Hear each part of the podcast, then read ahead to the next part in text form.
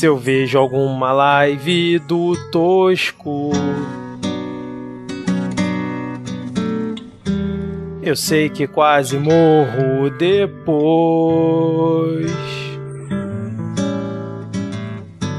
Só tem como ficar enfadado. Lembrando do Flávio, do Dudu e o 02. Porque logo Queiroz que foi solto. Por que me preocupar com a BIM? A margem não nos deixa sozinho. Você mora em palácio sem trono. Milico igual você tem os cem. É sério, já tomou seu ozônio no reto. Remédio de verdade não tem. Nem cloroquina acerta o nome. Faz da população seu refém. Não sai desse seu modo campanha. Parte pro desmonte às claras, ninguém mais duvida. Paga pau pra arma, é só apertar que ele chora. Desgoverno com Chicago, boy da ditadura. Yeah, yeah, yeah, yeah. Com você tudo piora. Parte pro desmonte às claras, ninguém mais duvida. Paga pau pra arma, é só apertar que ele chora. Desgoverno com Chicago, boy da ditadura. Yeah, yeah, yeah, yeah, yeah. Com você tudo piora.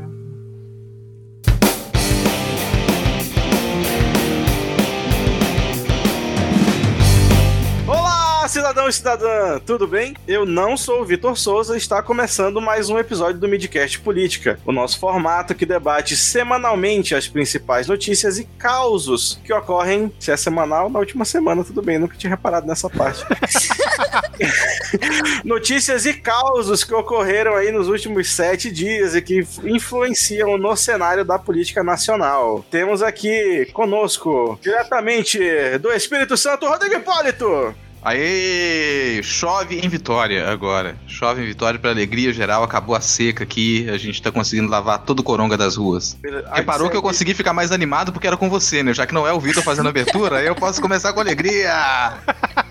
E diretamente do sul é meu país, mas não da Marrecolândia, temos a de Ferré. E aí, galera, então só pra avisar que o Rio Grande do Sul tá com calor hoje, só pra diferenciar um pouquinho. Nossa, cara. É que o Brasil inteiro tá reclamando de frio. Eu tô pegando 32, 33 graus aqui em Manaus todo dia, às 11 da noite. Fico até feliz que em algum outro lugar esteja sofrendo também. E pra você que está assustado, que está aí arrancando os próprios cabelos, achando que não teríamos a presença do nosso host hoje, você se enganou. Diretamente do estado da Guanabara, Vitor Souza. Olá, cidadão e cidadã. Eu não sei falar nada quando não sou eu fazendo abertura, então, sei lá, um bom momento a todos, já que o Diego não falou aqui hoje. É, estamos aqui com a Ad Ferrer, né, pela primeira vez no Midcast e na Podosfera, estreando aqui com a gente. Diego, você vai continuar fazendo a apresentação aí, cara? Tô gostando dessa empolgação. Pô, achei até fofinho você tentando trazer um ar de seriedade, profissionalismo. Esquisito. Pô, cara, bem bonitinho.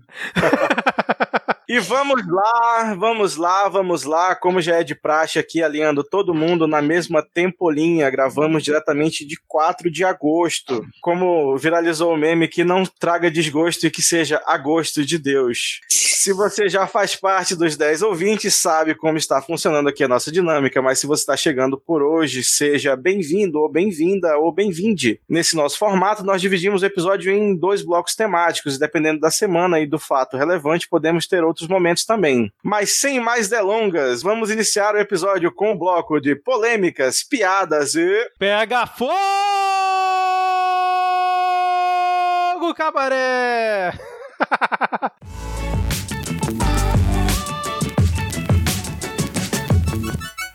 Bom, vamos começar falando aqui sobre a implosão da caixa de segredos chamada Lava Jato, essa operação que o Rodrigo tanto ama, pois em uma live organizada aí pelo grupo Prerrogativas, o procurador biônico geral da República, Augusto Aras, resolveu implodir a já frágil relação entre ele e a força-tarefa da Lava Jato. Dentre várias afirmações, ele disse que é hora de corrigir rumos para que o lavajatismo passe e seja substituído no Ministério Público por outro modelo de enfrentamento à criminalidade, além de ter dito que a força-tarefa é uma caixa de segredos. Rodrigo, agora finalmente podemos cravar o fim da Lava Jato, cara? Dizer que ele está próximo algo do tipo? Cara, a Lava Jato já ela começou a acabar o dia que ela cumpriu boa parte das suas intenções, né? Então a intenção da Lava Jato era é, instituir o antipetismo na justiça, a intenção da Lava Jato era prender o Lula.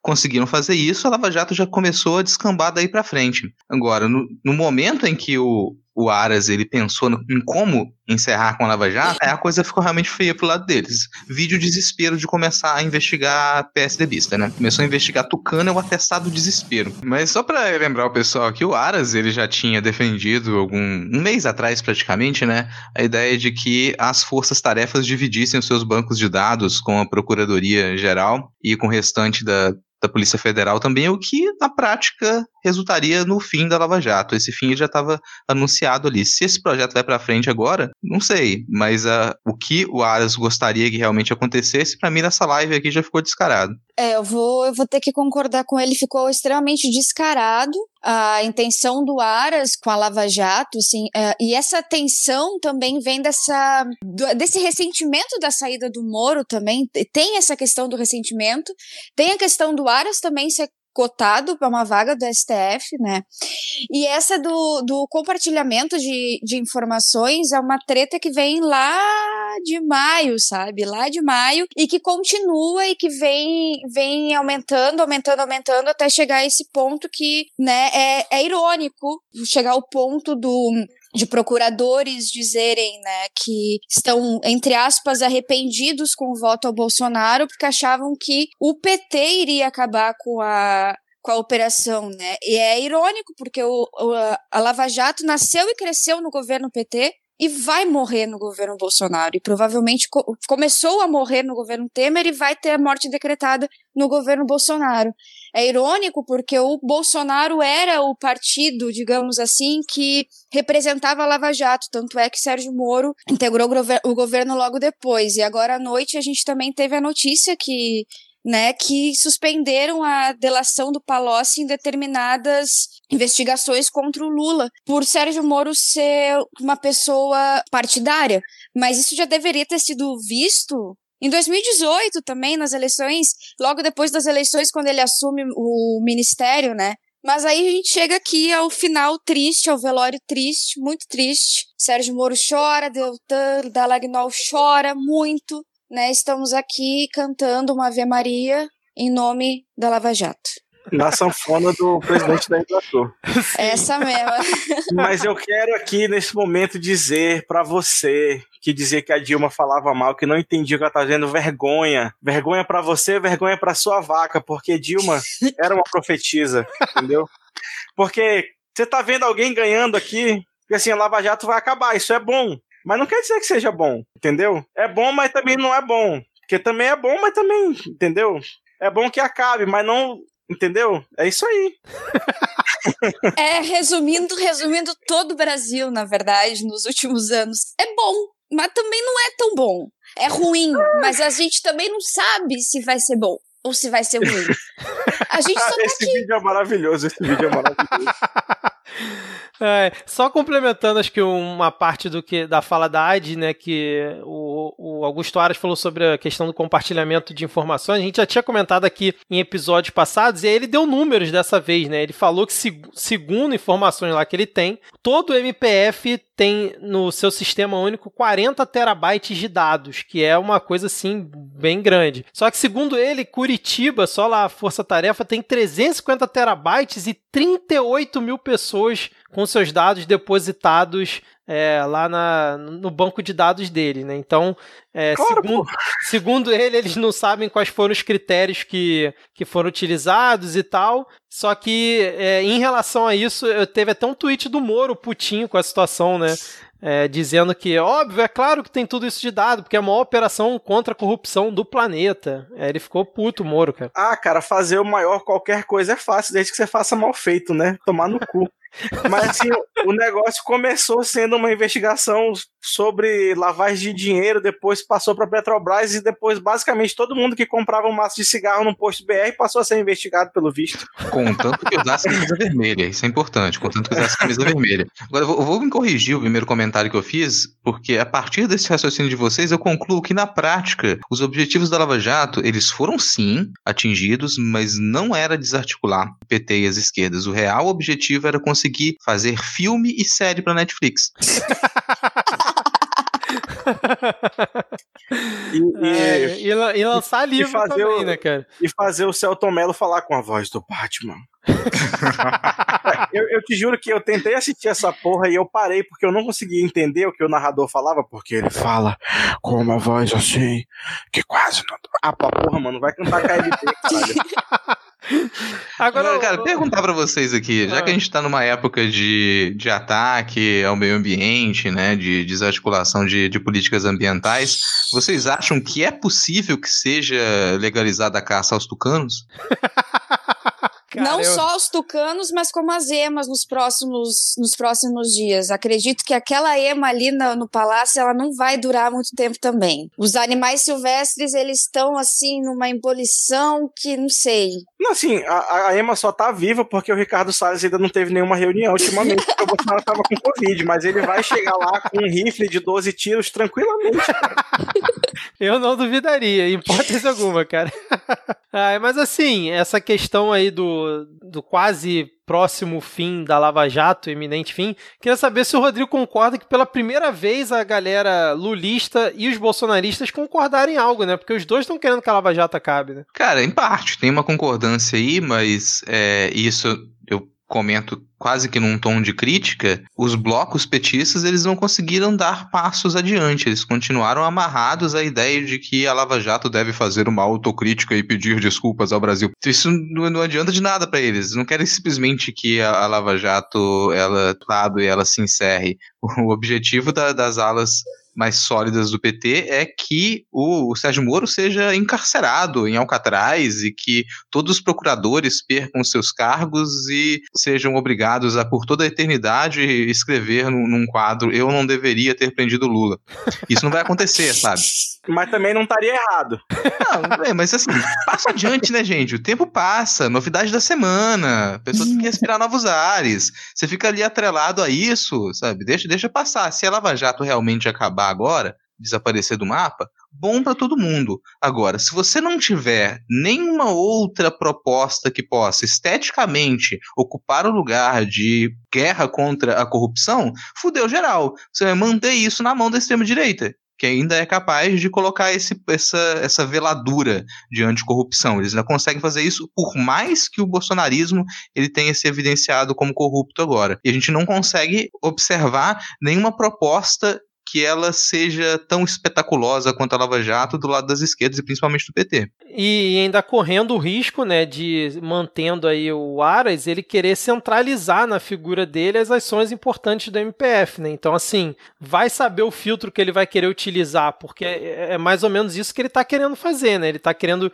diminuir ao máximo a independência que tem lá na, na instituição, né? E, pô, o cara tá completamente submisso ao pandemito se ficar tomando as rédeas de qualquer ação de combate à corrupção, ter que ficar tudo passando por ele, é no mínimo preocupante, né, cara? Vai saber o que, que vai vir daí. Mas a única coisa só para acho que fechar esse ponto que eu não entendi por que, que ele não fez e, e acaba, não entendi é a ironia, né? Que acaba deixando claro como é que a, a coisa está escancarada. Se ele tem tanta informação, tem tanta desconfiança da Lava Jato, por que, que ele não pegou e levou para a Corregedoria Geral da PGR pra, como denúncia? Por que, que ele foi falar numa live cheio de é, criminalista né, de um grupo que inclusive tem várias pessoas que eles defendem que são ligadas à Lava Jato, né? E ele resolve para subir o tom e que para mim pareceu tipo uma jogada calculada, porque a live era restrita, mas ele sabia que tinha um grupo seleto ali que provavelmente esse negócio ia vazar depois, né? Ninguém assim, fala. Para isso fazer sentido, para isso fazer sentido, é só você imaginar que isso acontece em um seriado de máfia. Imagina o que está acontecendo em um seriado que conta a vida da máfia e pronto, cara. Passa a fazer sentido esse tipo de atitude. Pronto, fez sentido todo o Brasil. Se ele levasse, se ele levasse isso para alguma instância oficial de qualquer coisa, é, o processo criaria vida própria e não estaria sob o controle dele. Ele não quer, Sim. Ele, ele não quer punir ninguém pelas merdas que fizeram na Lava Jato. Ele só quer o poder. E para isso ele só precisa opinião pública. Né? Não precisa. Não, e aí não precisa também trabalhar, que eu acho que também meio. Hum. é, agora, muito importante aqui, muito importante para fechar esse ponto. Vocês estão com uma foto do, do Aras aí diante de vocês? Porque eu acho que é uma pergunta que, que eu queria fazer. Sou só eu ou outras pessoas também, quando observam uma foto do Aras, ele tá sempre com a expressão de quem tá com muita vontade ao banheiro? É, Cara, eu, ve eu é vejo uma tristeza, eu vejo uma tristeza nesse olhar, assim, tá meio, realmente está ali, tem algum problema gastrointestinal. Bom, eu achei aqui a única foto que tem de quando ele estava aliviado, vou mandar o link. Socorro Deus. Agora, só para fechar aqui esse, esse tópico, teve também a questão em relação às operações, né, que, tá, que investigam o José Serra, né, o Toffoli atendeu a pedidos aí da defesa do, do senador, nosso ex-chanceler, considerou que as medidas de busca e apreensão determinadas aí pela primeira instância e cumpridas pela Polícia Federal poderiam ter atingido documentos e informações do exercício do mandato do Serra e que, no caso, são protegidos por foro privilegiado, que é uma coisa que a gente já falou aqui algumas vezes. E aí o, que eu achei engraçado é que ra rapidamente, né, o, o Maia também saiu em defesa do Aras, né, da ação que o Aras fez, disse que realmente a Lava Jato se tornou uma coisa muito maior do que deveria ser. Basicamente ele falou isso, né? Então, as peças estão se alinhando para poder realmente dar um fim na Lava é, Jato qualquer coisa que tem 40 e não sei quantas fases já se estendeu muito mais do que já é muito mais do que deveria ser. É, olha, Grey's, é. olha, olha Grey's Anatomy aí. Não, e aí, só fechando aqui, o Faquin revogou a, a liminar que o Toffoli tinha dado durante o recesso do judiciário, né? O judiciário voltou, o Faquin foi lá e revogou em relação às operações do Serra. É que esse recesso do judiciário foi muito mais uma foi a maior festa junina no Brasil em 2020, né? porque não teve festa junina, só teve a festa no judiciário, porque cara, deram até prisão domiciliar para foragido, para foragido. Então, sei lá, tava assim, ó, uma zona. Aí Baixou voltou aqui meio que baixou a Oprah no Toffoli, ele chegou, você ganhou um habeas corpus, você ganhou um habeas corpus, você ganhou um habeas corpus. É, ah, é. Mas o que, o que é festa junina sem quadrilha, né, cara?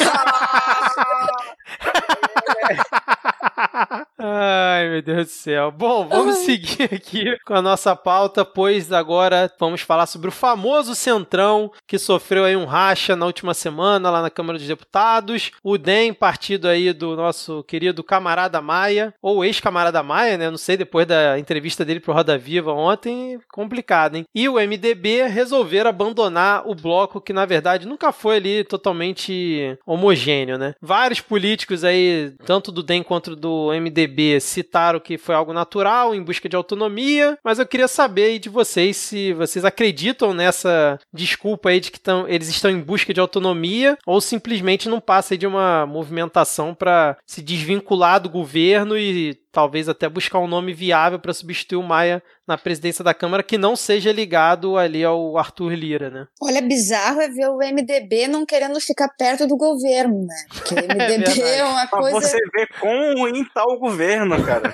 Véi! Se isso não é o maior termômetro, eu não sei o que é. Não tem nem EMA, nem MDB, ninguém quer ficar perto do coitado. Realmente, agora eu chego, eu chego a sentir uma pena, mas amanhã passa. É, cara, eu fico lembrando daquela piada, né, de que Pedro Álvares Cabral chegou no Brasil, fincou uma cruz e, e abriu o DEM. Né, abriu o MDB. na época. E eu fico, eu fico realmente atento a isso, porque se o MDB tá, decide ser eu até confundi, né? Fundou o MDB, PMDB na época. É, se o MDB decide se afastar, cara, se o MDB decide se afastar, eu fico realmente com uma, uma, uma pontinha de esperança de que a articulação do governo ela siga para poder manter o Bolsonaro quieto até o final do mandato. Mas realmente quieto, quieto ao ponto dele não conseguir sequer aparecer para o público. Isso significa que ele perderia público, inclusive, né? E é, às vezes me dá essa impressão de que essa, essa, o, o, Bolsonaro dar dois passos atrás e ficar em silêncio durante todo esse tempo é uma tentativa de não afastar esses poucos aliados do centrão que ele havia conquistado.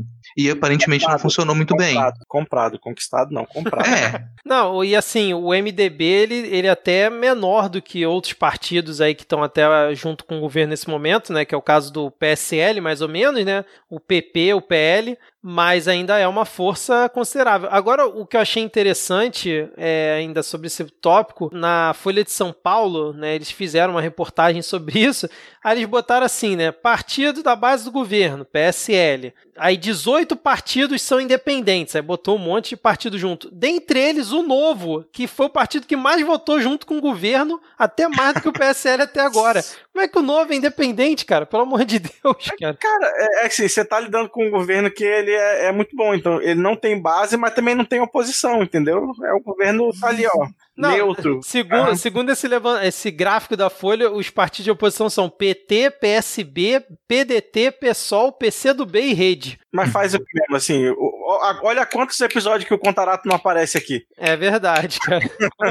Sei lá, cara, eu fico lembrando que é do, do começo do, do, mandato, ano passado, até mais ou menos junho do, do ano passado, era muito engraçado de ver, assistir a TV Câmara, porque a galera eleita pelo PSL não fazia a menor ideia do que do que estava fazendo ali.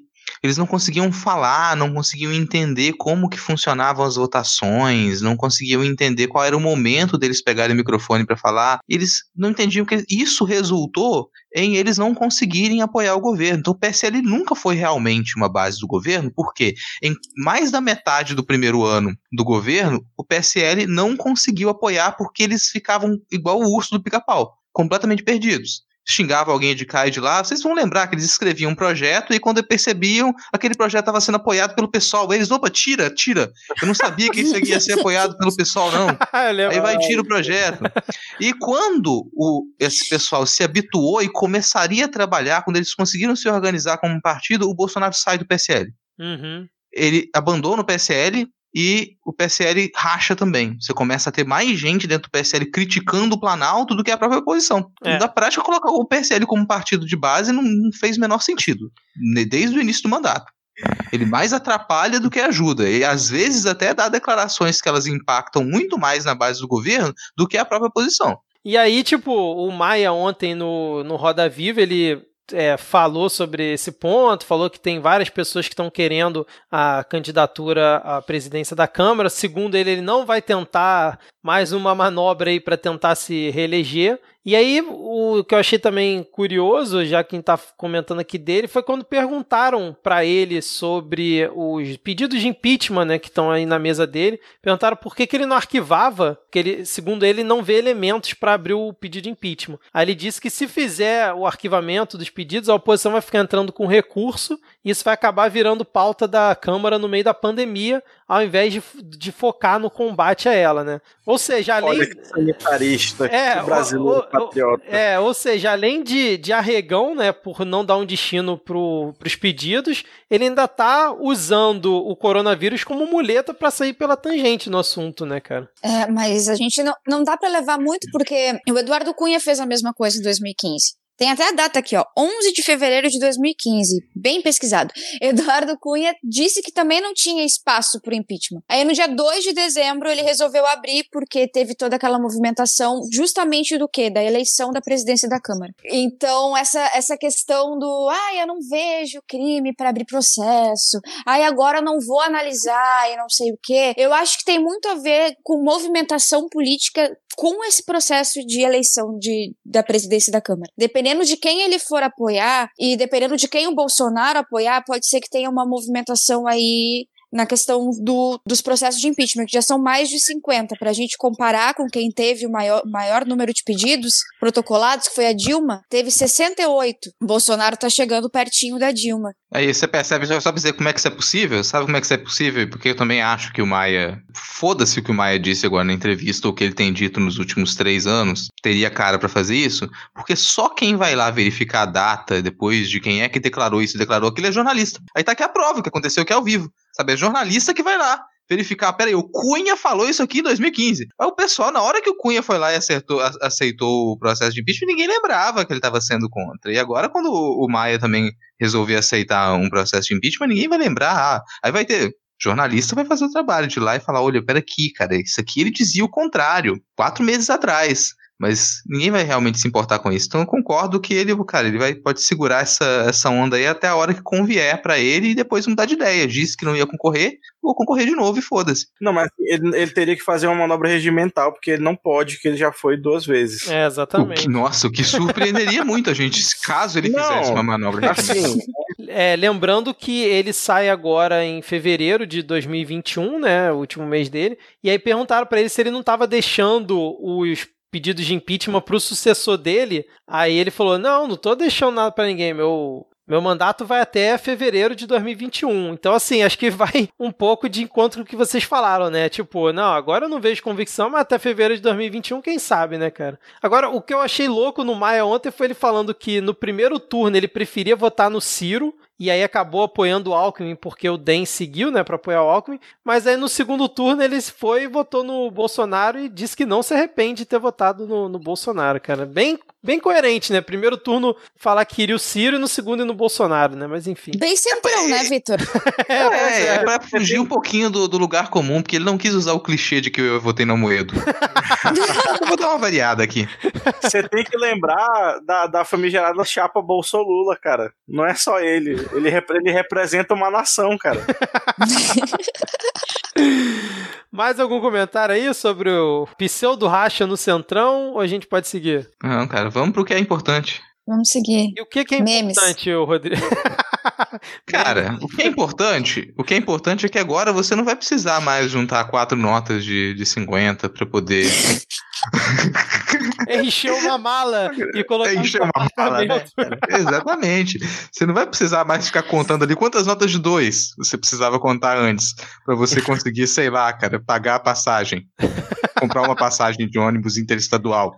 Sabe, cara? Agora não. Agora, Agora isso tudo tá muito facilitado, porque chegamos ao futuro. E no futuro existe nota de 200 reais. Agora você só precisa fazer 24 depósitos e não mais 48. Olha aí.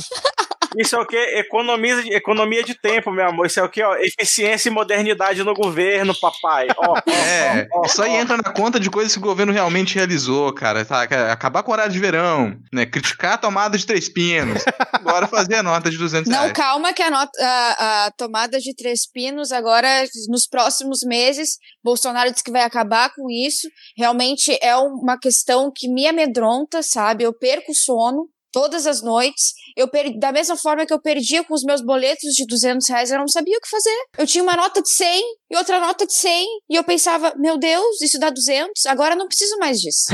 Agora eu tenho uma nota de 100, eu olho o Lobo Guará. Cara, eu preciso muito falar uma coisa que eu vi, na, eu vi no Twitter. Me odeiem só um pouquinho. É, é assim, já notaram que o Lobo Guará é o inverso do bolo de cenoura? Cara, eu amo as montagens do... do... Eu... Eu não sei nem falar isso. Boguará. Logar. É porque assim, olha só, é o contrário. Um é bolo, o outro é lobo. Um é marrom isso. em cima e laranja por dentro, o outro é laranja em cima e marrom embaixo. Nossa, caramba, hein? Foi longe isso aí. É isso aí, obrigado. obrigado. Lobo Guará ou bolo de cenoura? Fica aí. Assim, isso da, das cores, até fiquei pensando, será que fizeram jus ao Lobo Guará? Porque a cor da, da nota vocês viram qual vai ser, né? Decidiram qual vai ser a cor. Eu não vi, não. Cinza. Cinza? Nossa Cinza. senhora, cara. Ah, eu já sei. É porque, assim, como o Salles está no Ministério do Ambiente, vai acabar o Cerrado, o Lobo Guará vai ser extinto. Aí vai ficar igual o, o, o personagem eliminado no Big Brother. Sim, ah, faz sentido. Puta que pariu, cara. Esteticamente não tem problema com a nota de 200 reais. Agora, é, não precisava, eu acho que não precisa colocar uma nota pro Globo Guará. Basta você retirar as figuras humanas que tem de, de fundo na nota, sabe? Que tem de, de marca d'água na nota. Tira isso tudo e coloca imagem de, da anta, do Lobo Guará, da capivara. A gente não precisa daquelas, daquelas imagens de pessoas, sabe? Isso pode sair. Mas não tem mais imagem de pessoa nas notas. Tem umas marcas d'água, cara. Fica, acho que a gente pode fazer camadas de animais nas notas, assim. Porque, pô, eu fico muito indignado de não ter uma nota pra capivara. É, acho que a gente poderia propor uma nota de 500 reais. Ah, não, já que a ideia é manter o auxílio emergencial, vamos propor uma nota de 600, gente? O que, vocês acham? Pra facilitar né, a vida lá, o saque de 600 reais, vamos propor uma nota de 600 pode ser a capivara. Já tem meu voto aqui. Capivara tem meu voto também, cara. Gostei eu, eu, eu tô dentro, eu tô dentro. Capivaras são lindas. Não, rapidinho, só para fechar esse tópico aqui, achei engraçado quando perguntaram pra diretora lá do Banco Central, né, por que que criar uma, uma nota de 200 reais, né, aí ela explicou, porque agora as pessoas estão retendo muito dinheiro, que aumentou a quantidade é, em circulação, parece que agora em um mês foi de 216 bilhões para 277 bilhões de dinheiro vivo em circulação. Aí falaram, ah, mas por que que não imprime mais nota de 100 então? Não, porque a gente precisa de 200 para facilitar. Aí perguntaram se isso não facilitaria a lavagem de dinheiro de outras práticas, né? Porque aí foge da, né, do sistema bancário. Aí ela falou não, que não tem relação nenhuma com isso e que na verdade é porque agora está sendo muito exigido nesse momento utilização de dinheiro vivo por conta do auxílio emergencial. Porra, mas o auxílio emergencial vai acabar daqui a dois meses, cara. Você vai imprimir numa nota nova, botar 200 reais aí. Sendo que eu lembro que a Casa da Moeda era um dos lugares que o Paulo Guedes queria privatizar, né, cara? Agora tá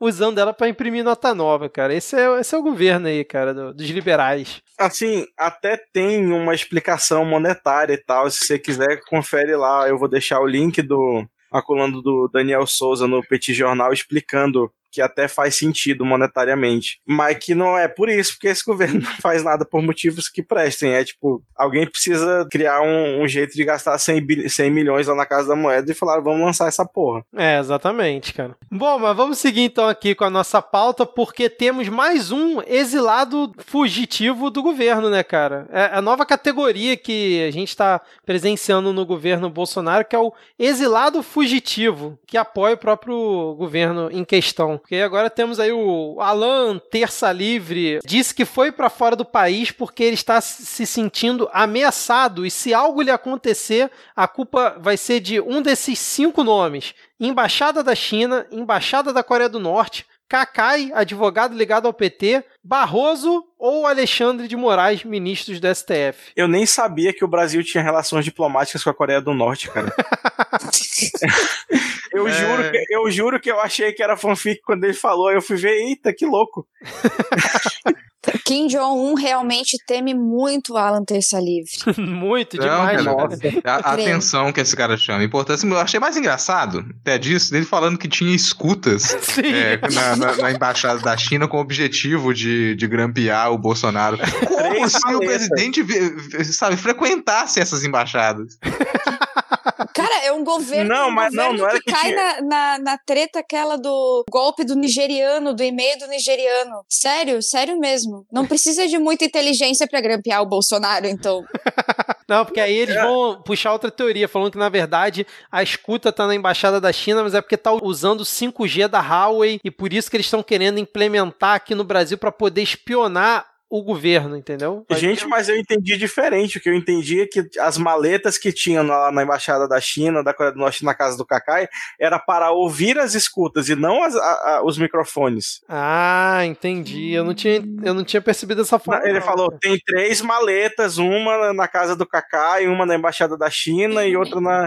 Ah, agora faz sentido. Realmente, agora, agora. Por favor, agora, não, achando que não faz, não tinha lógica, pô, desculpa aí. Bota teu, bota, bota teu chapéu de papel alumínio de volta aí, cara. Você saiu da sintonia. Pô, foi mal, foi mal. Agora, esses caras são muito bunda mole, né, Rodrigo? Você, como é que você chama cagalhão, né? Quando vai entrar o bicho? Cagalhão, saiu, banda né? de cagalhão. Cagalhão que é uma expressão aí do sul, inclusive, né? Uma das, das expressões boas que vem lá do sul é cagalhão. Cagalhão e bicicleteiro são as expressões que eu gosto.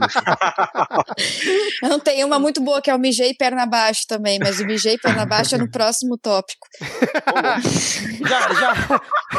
calma, calma, calma, calma. Para, para, para, para, para, para. Eu só queria pegar aqui um último comentário e dizer e criticar todos esses países que têm fronteira com o Brasil, que é um bando de paiseco que não consegue impedir um cidadão brasileiro de entrar ilegalmente no seu país. Coisa feia. Mas o, o Alan Terçaliva, ele falou onde tá? Eu não vi essa parte, cara. O Anonymous parece que pegou lá o IP dele, ele tá lá em Brasília, do lado da Papuda. Tipo assim, ó, só atravessar. Ele já tá do ladinho. Parece que ele tava até perto de algum lugar que, que a Bia Tem uma casa. Nossa, assim. cara. É muita sofisticação mesmo, né, cara? Bom, mas já que a gente tá falando de fujão, cagalhão e a expressão aí que a Adi comentou que eu já esqueci qual era, vamos colocar a sonora aí do prefeito de Itajaí que tem uma nova solução para combater a Covid-19 e logo depois a gente comenta.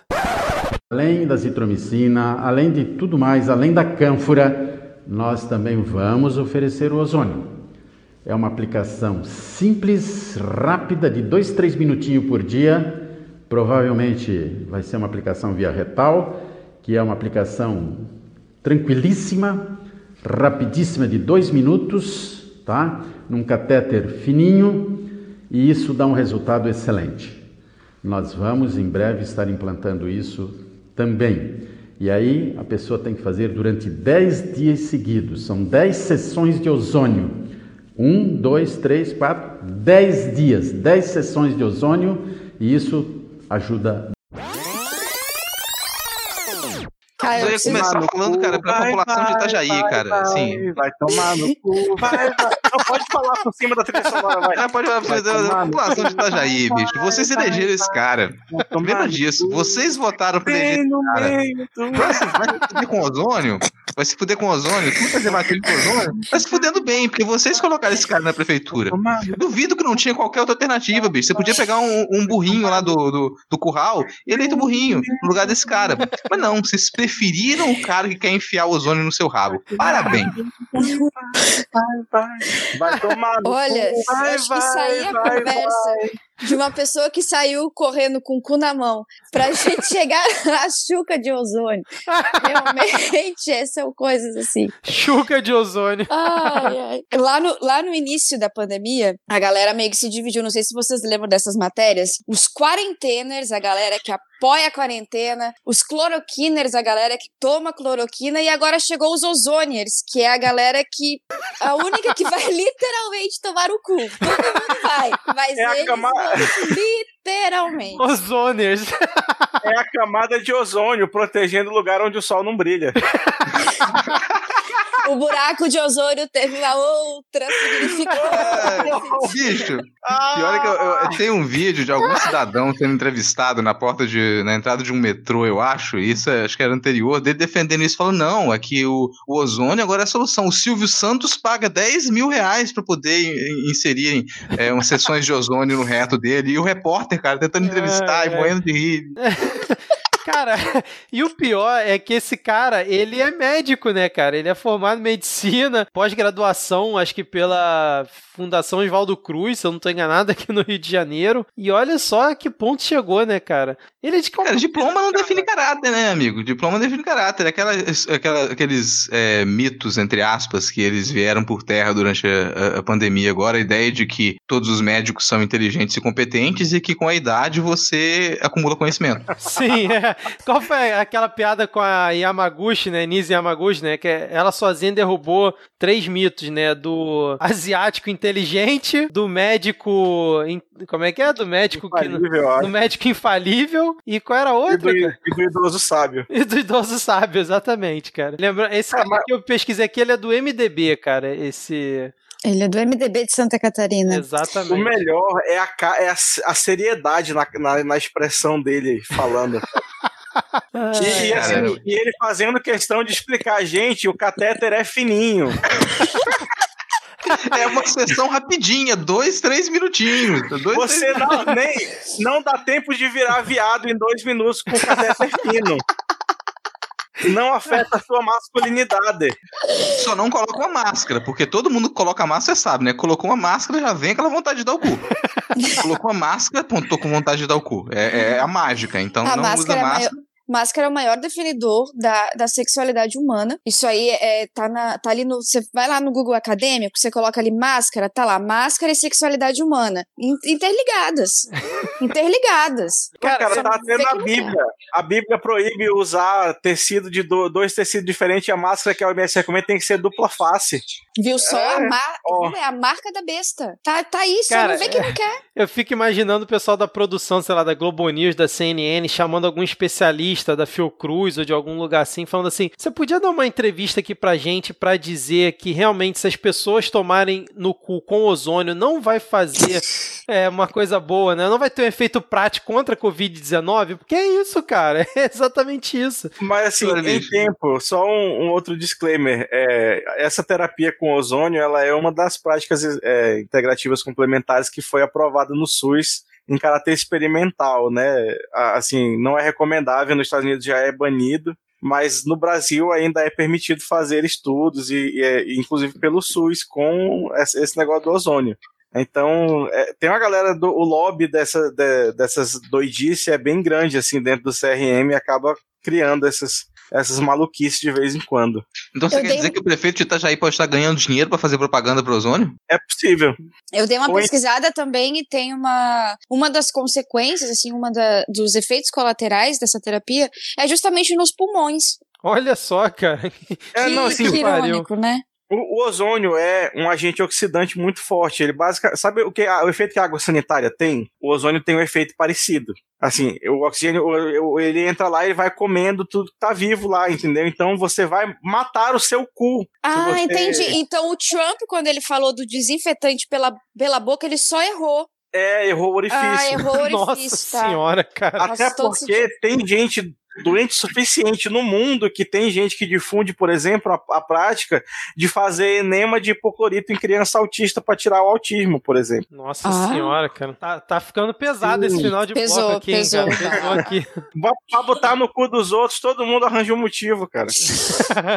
Não, esse foi o político, na verdade, mais honesto, né? Porque ele realmente falou que a população que ele governa vai tomar no cu. E é isso, cara. Não ficou fingindo como todos os Não. outros fazem, né, cara? Não, vamos terminar terminar o bloco então com uma mensagem positiva, né, cara? Porque a gente pode fazer recomendação aqui para quem nos escuta. Ó, tipo, falando muito sério, cara. Quer praticar sexo anal? É bom, cara. Vai lá praticar o sexo anal com proteção, com consentimento. Não precisa usar ozônio. Então, se você tá sentindo vontade de dar o cu, dê o cu. Dê o cu pra quem você ama, sabe? Dê o cu pra quem você, você deseja, com consentimento, com preservativo. Tá tudo muito bem. Faça bem feito. Faça bem Mas feito. Depois relata pra gente. Passar. Manda mensagem aqui pra gente dizendo que funcionou. Opa, gozei muito bem e não foi com ozônio. A gente vai ficar feliz de receber essa mensagem.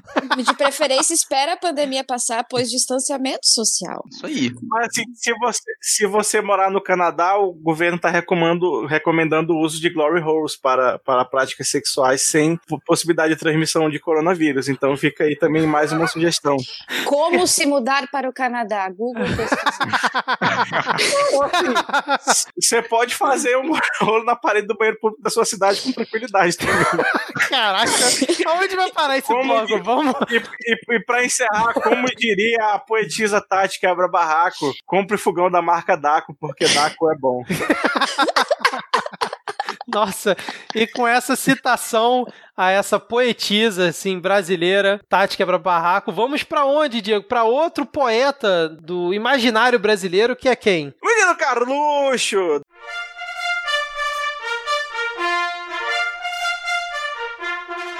Dessa vez ele esqueceu aí de novo o Twitter logado na conta do Pops, do papai. E, e, e foi aí na, na, na TV Maressol, para você que não está no Twitter, a TV Maressol é um, uma TV, uma rede de comunicação fictícia presidida pelo excelentíssimo senhor Eurico Telasco Avara, um imigrante japonês aí, um magnata das telecomunicações.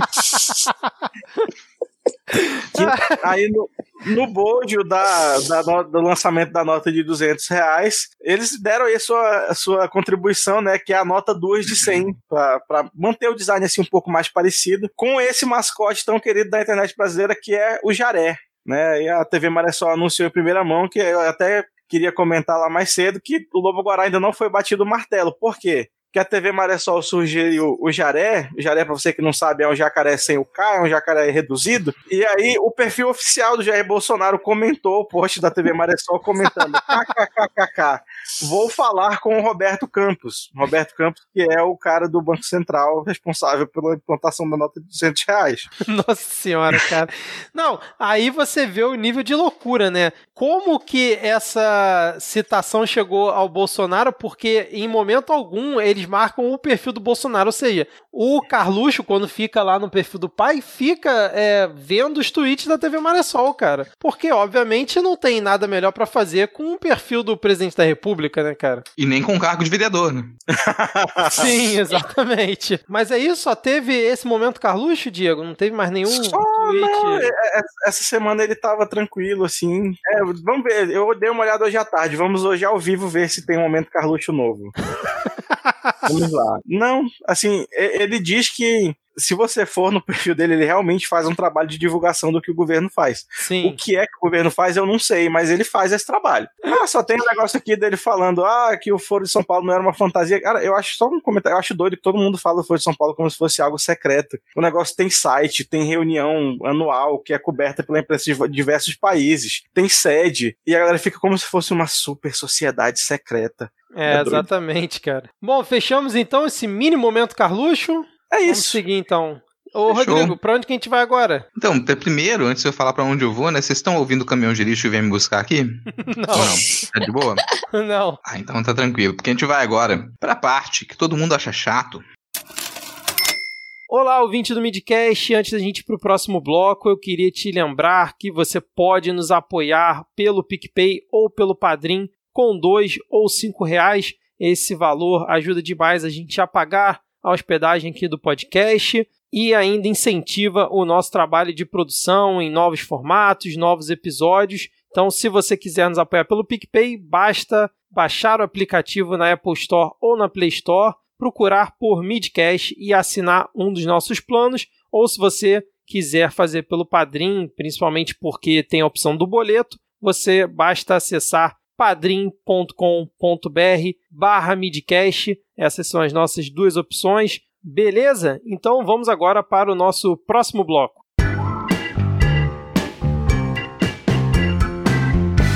Começando essa parte menos esperada do programa, a gente até chegou rapidinho aqui. Vou trazer para vocês a, a primeira das nossas notícias e que é um assunto sério, a gente já pontuou um pouco disso lá no primeiro bloco, e não sei se vocês acompanharam um pouco disso, estão assustados se são possíveis alvos dessa ação que foi colocada em movimento pelo o nosso talvez futuro ministro terrivelmente evangélico, foi uma ação sigilosa do governo mirando professores e policiais antifascistas. Curioso, né?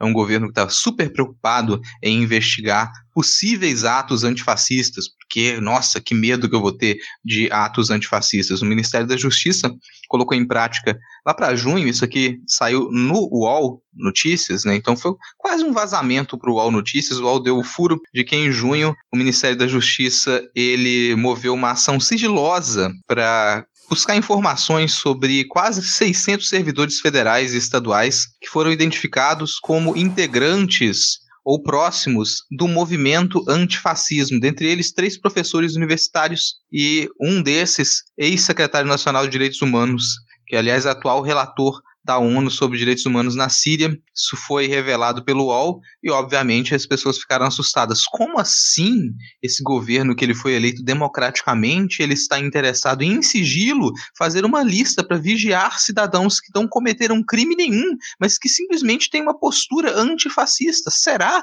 que esse governo está se assumindo como fascista? Será que esse governo está realmente tentando formar uma polícia política para poder colocar em prática essa fantasia que o Bolsonaro vive desde que ele chegou ao poder de que ele não é um presidente, mas que ele é um rei controlando o seu reinado e que por isso ele poderia fazer o que ele quisesse, inclusive expulsar e mandar prender e mandar para a ponta da praia qualquer pessoa que discordasse dos ideais que ele propaga todos os dias nas suas, nas suas lives de Facebook. Vocês acompanharam isso? Eu acredito que esse tem sido o maior recibo de fascista do governo até então. Né? Essa perseguição aos antifascistas e essa ira aos antifascistas, porque até então, até hoje, 4 de agosto, nós não temos notícia de nenhum ataque ou de algum crime feito por esse, por, pelos movimentos antifascistas ao redor do Brasil. Mas aí a gente tem, por exemplo, o ataque à sede da Porta dos Fundos, que não foi feito por antifascistas. E a gente não vê uma resposta do governo quanto a isso. O governo, ele, ele não. Parece que fecha os olhos a esses pequenos, grandes apoiadores que movimentam a nossa política e que fazem coisas que ultrapassam os limites da nossa Constituição, né? Mas, né, aquela coisa, se o governo é anti-anti alguma coisa, então ele é anti o que esse povo é anti, né?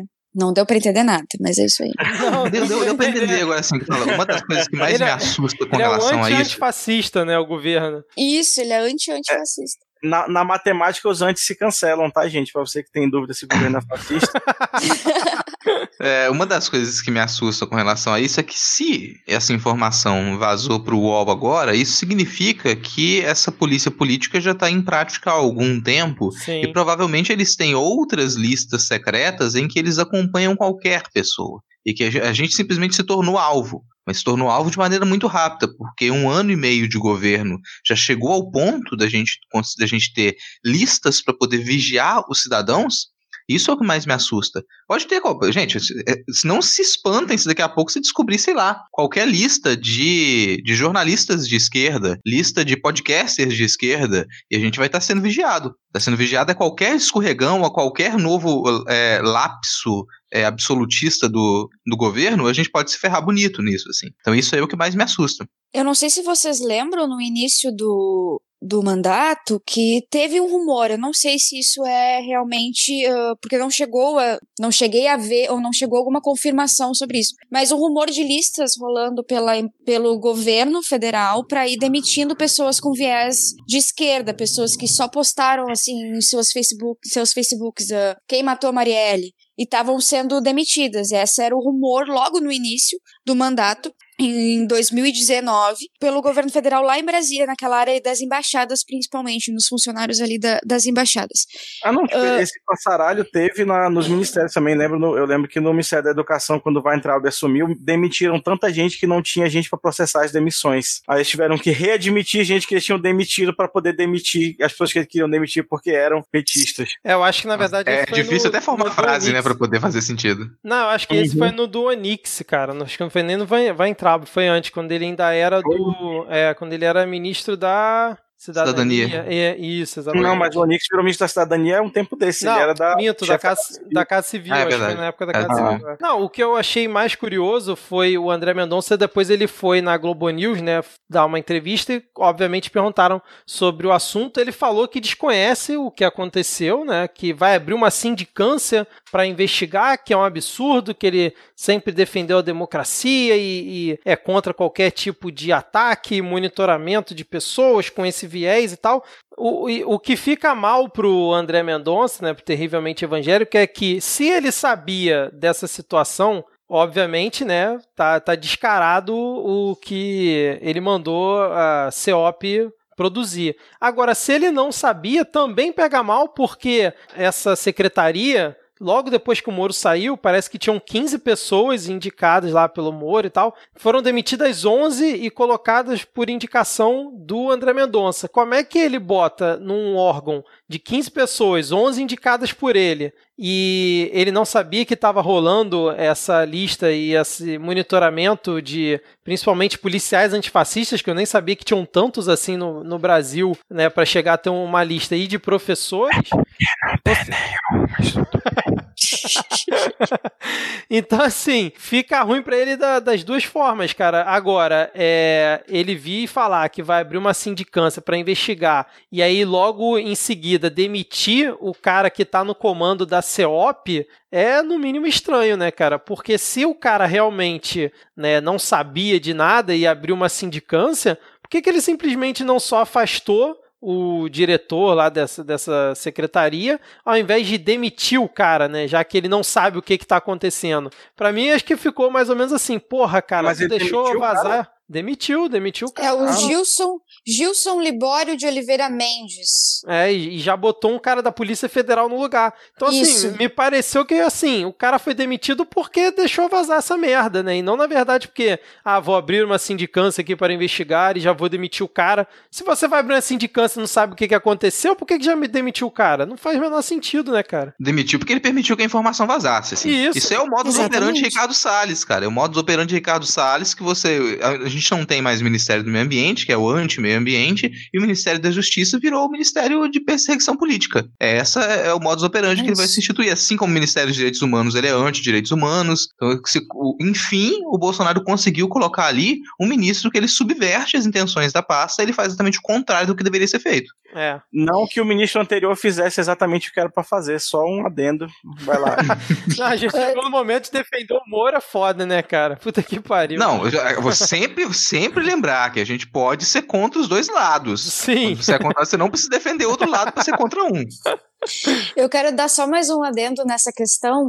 Uh, a Folha de São Paulo divulgou ontem que em um ano e sete meses de gestão do, do Bolsonaro foram 680 denúncias de assédio moral e perseguição ideológica. Então, são coisas que, que, que vão surgindo que a gente vê que de dentro realmente estava tendo essa perseguição, de dentro para fora, de dentro do governo para fora. Uma coisa que era super normal entre aspas, de você não poder falar suas posições políticas se você trabalha no governo federal. Agora é uma questão mais de se você falar um A, pelo visto, você vai sofrer uma perseguição, tanto se você trabalha dentro quanto você trabalha fora. É. Assim, isso está parecendo ruim? Perguntar para vocês se vocês, vocês estão ligados no, no, no decreto 10.445? Estão ligados no decreto? Agora. É, então, o decreto 10.445, ele institui ah, o Centro Nacional de Inteligência. Então é uma mudança, uma nova aparelhagem da ABIN, é aquela reclamação que o Bolsonaro fez lá na reunião de 22 de abril, de que ele queria uma ABIN funcionando para ele, para a sua família. Agora isso aqui é colocado em prática, é institucionalizado com o Centro de Inteligência Nacional, que vai ter basicamente esse papel, né? Vai ter o papel ali de formar esse tipo de informação para a gente poder ter um controle político e ideológico dentro da, da política nacional. Dessa nova, dessa nova que você falou, tem uma partezinha que me chamou bastante atenção, que é a capacitação. Eu vou botei até parafrisar aqui. Capacitação, inteligência e competências transversais e complementares, tanto para agentes públicos em exercício da ABIN, como para indicados pelo Sistema Brasileiro de Inteligência ou entidades ou órgãos parceiros da ABIN qualquer um pode ser treinado para espionagem, você não precisa mais passar por todo o concurso para ir para a BIM e aí ser treinado para espionagem? Seria uma abertura para então, e que eles chamam de intercâmbio, né? Intercâmbio entre então, né? daqui a pouco, Daqui a pouco o Oswaldo Eustáquio tá lá fazendo curso na BIM, né, cara, para poder... Mas aí tá, esse intercâmbio é realmente de, de, troca de servidores, ou seja, ele vai colocar a Ponga em diversos ministérios. E isso corre ao lado com a vontade que a CGU está se batendo desde o começo do governo de soltar uma nova norma de, de comportamento de, de, de, agentes públicos, né, de servidores públicos, você não pode mais falar mal do governo no seu Facebook, no seu Twitter. Né? E isso já, já fizeram, não, rapidão, só para terminar, já fizeram normas infralegais nesse sentido, né, na própria CGU, e esse movimento está crescendo. E aí, quando você começa a distribuir Araponga para todos os outros ministérios. Quando você cria esse centro de inteligência nacional, com essa vontade que está crescendo, daqui a pouco tenho certeza que a CGU vai, vai soltar um projeto de lei de polícia política mesmo, impedindo mesmo que você fale mal do seu setor de trabalho nas redes sociais. É como a gente faz, tipo, ah, como será que Hitler chegou no poder e ninguém percebeu? Não, o que eu ia comentar é que daqui a pouco não é que você não pode falar mal, você tem que falar bem. Aí daqui a 40 anos vai ter uma geração aí que vai ficar falando: nossa, mas na época do Bolsonaro que era bom, não tinha corrupção, não tinha nada, não tinha problema nenhum, as pessoas só falavam bem do governo. Daqui a pouco chega numa situação extrema dessa, né, cara? Porque os caras estão querendo controlar nesse nível. E, e, o engraçado é que eles criaram esse centro de inteligência nacional. E aí já esse órgão começou com 17 agentes. Logo o governo que sempre falou, né, não, vamos cortar 800 milhões de cargos e vamos deixar a máquina enxuta, cria um centro de inteligência nacional, que é essa a, a BIM paralela, já botando 17 candangos lá dentro, né, cara? Então. Isso fora um monte de cargo de confiança que criou na própria BIM, né? Sim. na estrutura da própria BIM. Exatamente, cara. E aí a Carmen Lúcia parece que hoje deu 48 horas pro André Mendonça se manifestar sobre o dossiê. 48 horas é muito tempo pra pessoa poder falar, opa, não vou me manifestar não. E aí dá mais 48 horas, né? Agora, não se surpreendam se daqui a pouco reativarem aquele projeto de, de lei do Eduardo Bolsonaro, se não me engano, para criminalizar o comunismo. Porque depois que você é, arma todo esse circo, para você conseguir criminalizar o comunismo, por exemplo, não é, não é um passo muito grande. Sim. Então você, você já, tá, já uhum. coloca ali, arma um ninho para você criminalizar movimentos antifascistas. Você já tem a merda da lei de segurança nacional que ela permite fazer muita coisa e perseguir muita gente. Então você vai fazer uso disso agora para conseguir reativar um projeto desse tipo. E na medida em que a gente dá passos para esse radicalismo, algumas coisas que elas são absurdas para quem está dentro do debate político, quem se informa, elas não vão soar absurdas para uma boa parte do, da plateia. Então você dizer, ah, vamos criminalizar o comunismo quando? No, no imaginário geral, você já tem uma ideia de que o, o, o comunismo é o mal, você já criou esse espantalho extremamente sólido, você consegue passar um projeto desse. Então não é uma coisa de outro mundo imaginar que isso aconteça. E aí uma coisa que a gente já comentou aqui em outros episódios, né, que o que fazer contra isso, né? Porque a gente costumava ver em outros governos passados, até no do Temer, quando vinha uma situação absurda dessa e a pressão ficava muito grande, o cara acabava sendo afastado, dava aquela arrefecida, o pessoal ficava monitorando em cima. O governo Bolsonaro é o contrário.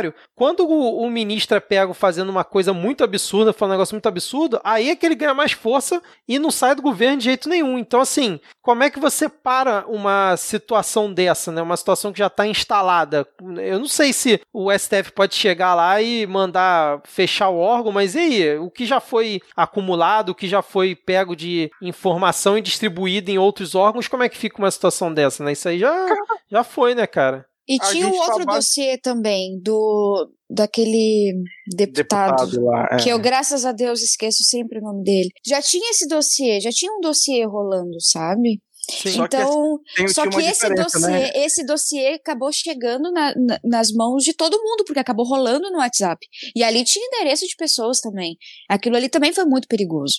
Já era um, já é um precedente perigosíssimo. Porque qualquer um, qualquer eu tive acesso a esse dossiê. Entende? Então, tipo, a, a, eu tive acesso de dossiê, esse dossiê de pessoas que não são jornalistas, pessoas que tiveram acesso.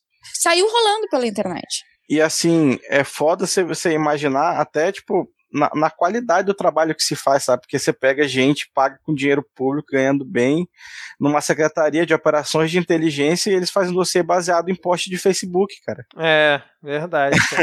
é, é uma parada que, que não além de não ter base jurídica para existir, não tem base jurídica para continuar, porque é mal feita e é frágil e é escrota, né? E aí, tipo, só é, uma outra questão sobre o, o Centro de Inteligência Nacional é que é, será responsável por pesquisas de segurança para análise de integridade corporativa, com o objetivo de evitar constrangimentos relativamente comuns gerados por nomeação de pessoas para cargos importantes do governo e que tem um histórico desabonador revelado posteriormente pela imprensa. É, ou seja, o general Heleno não tem mais o que fazer, né? Já não tinha antes, agora que era o que ele precisava fazer, nem isso mais, né?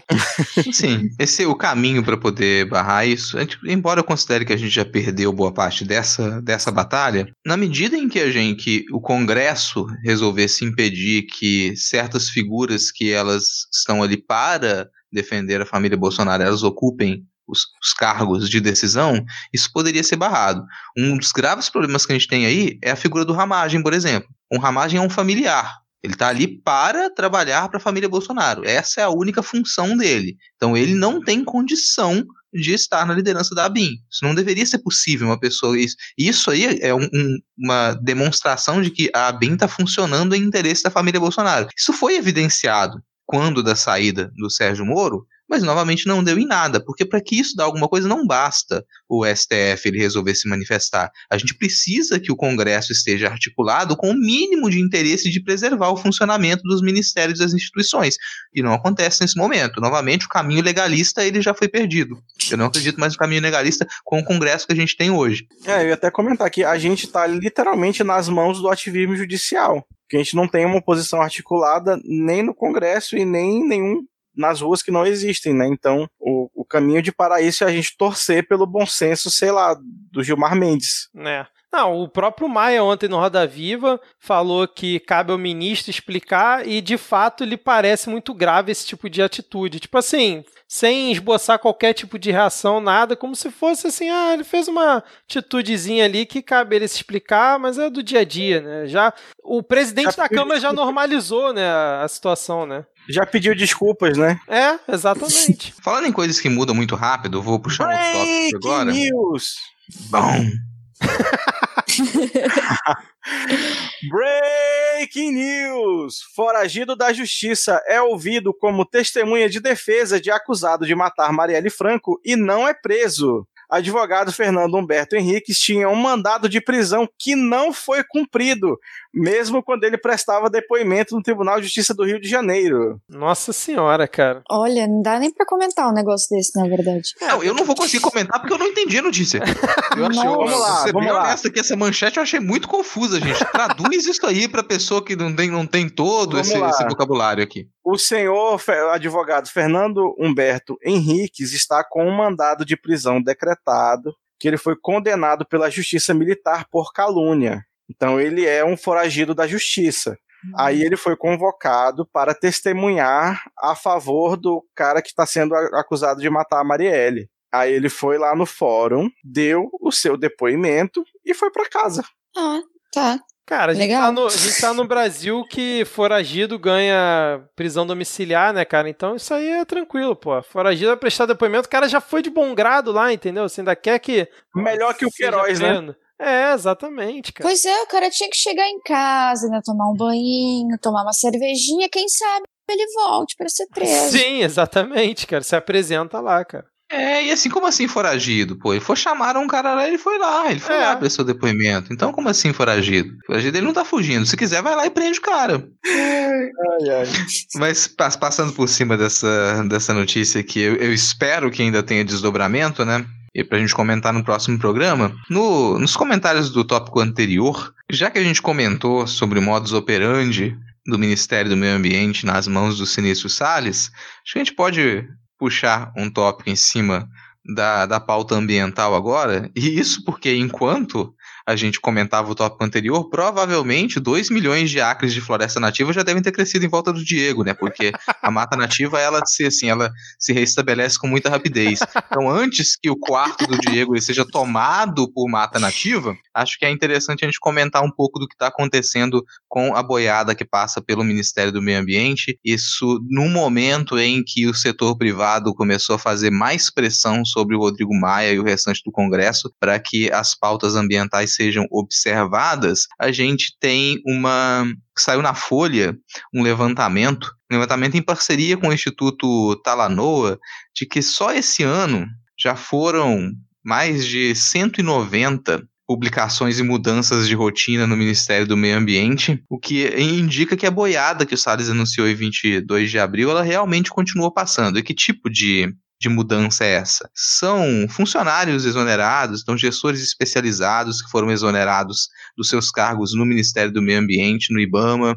Houve também a centralização da administração do, de, da tomada de decisão de algumas das ações do Ministério do Meio Ambiente no Executivo, o que na prática impede que essas ações elas sejam tomadas, né? Algumas dessas coisas a gente observou até na medida em que saíam reportagens que, que mostravam como que o IBAMA atuava para desmantelar garimpos ilegais, logo na sequência muitos desses funcionários eles eram exonerados ou começavam a ser perseguidos.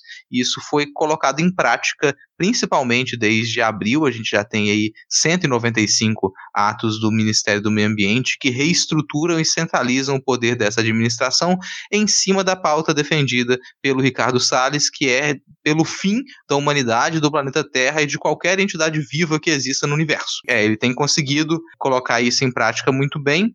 E olha que é tão assustador que até o Paulinho Guedes, que nunca teve escrúpulos, que é aquela pessoa que nasceu sem um pingo de ética, ele ainda achou assustador a proposta do Ricardo Salles para resolver o nosso problema da imagem pública do Brasil com relação à pauta ambiental, que foi, ao invés de considerar o objetivo de reduzir 90% do desmatamento do país até 2023, a gente esquecer isso. Deixe isso de lado, porque se a gente não colocar meta, a gente não precisa depois ser cobrado porque não cumpriu meta. Essa é a proposta do Salles para resolver a nossa imagem lá fora. Novamente, o único interesse de resolver essa imagem é para poder agradar o grande capital, agradar os investidores começaram a reclamar que investir no Brasil é, é, é feio, investir no Brasil é pichação, né? Então aí não, não pode. Então, ô Rodrigo, eu também estava achando que o Guedes não tinha apoiado, mas segundo o Jornal Nacional, técnicos do Ministério da Economia não concordaram, mas depois o Guedes soltou uma nota dizendo que apoiava a ideia lá do, do Salles, cara, porque segundo ele,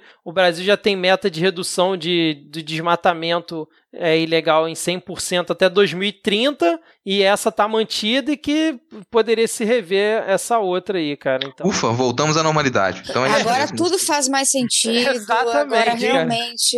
Gente, isso aí é, é, genialidade, porque vocês não têm capacidade de compreender. É igual o Donald Trump tá fazendo lá na, na grande nação do, do norte, no grande irmão.